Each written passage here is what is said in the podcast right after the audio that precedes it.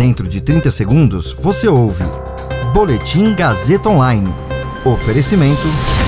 Se você tem muito o que dizer e quer escolher uma profissão para dar voz às suas ideias, a Faculdade Casper Libero é o seu lugar. Jornalismo, publicidade e propaganda, relações públicas, rádio, TV e internet. Todas as possibilidades abertas. Acesse casperlibero.edu.br e conheça as infinitas rotas que o mundo da comunicação oferece.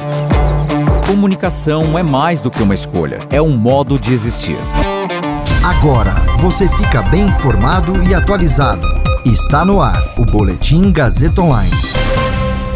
Jornal diz que governo antecipou operação de novas usinas temendo apagão. Ministério Público aponta que oito ex-funcionários de Carlos Bolsonaro tinham ocupações incompatíveis com o trabalho de assessor. Eu sou Caio Melo e você ouve agora o Boletim Gazeta Online. A Agência Nacional de Energia Elétrica, a ANEEL, está buscando antecipar o início de operações de usinas, medida que visa evitar episódios semelhantes aos que ocorreram durante a crise do apagão em 2001. As informações são do jornal O Estado de São Paulo.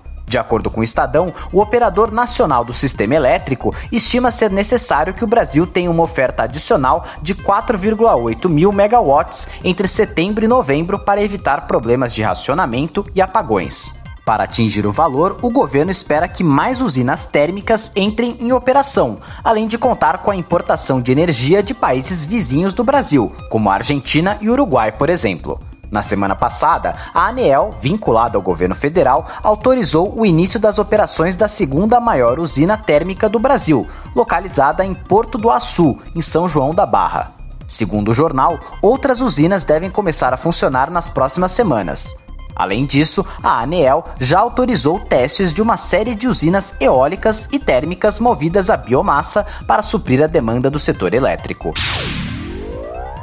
Oito ex-funcionários do vereador Carlos Bolsonaro mantiveram, no período em que estiveram nomeados no gabinete, ocupações consideradas incompatíveis com o trabalho de assessor na Câmara de Vereadores. A conclusão é do Ministério Público do Rio e foi apresentada a primeira vara criminal especializada do Rio na investigação que apura a existência de funcionários fantasmas e se houve a prática de rachadinha no gabinete do filho do presidente Jair Bolsonaro entre os anos de 2001 e 2019. Entre os ex-funcionários do vereador que tinham outra ocupação estão parentes de Ana Cristina Vale, ex-mulher de Jair Bolsonaro e também investigada. O Ministério Público mapeou registros do Cadastro Geral de Empregados e Desempregados do Ministério do Trabalho e descobriu que parte dos funcionários tiveram vínculos empregatícios formais enquanto estavam nomeados como assessores parlamentares, o que contraria o regimento da Câmara Municipal.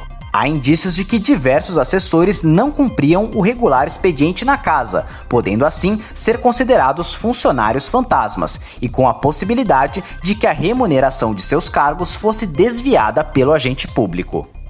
Esse boletim contou com suporte técnico de Agnoel Santiago, supervisão técnica de Roberto Vilela. Coordenação: Renato Tavares. Direção da Faculdade Casper Liber e Gazeta Online, Wellington Andrade. Você ouviu Boletim Gazeta Online. Para saber mais, acesse radiogazetaonline.com.br.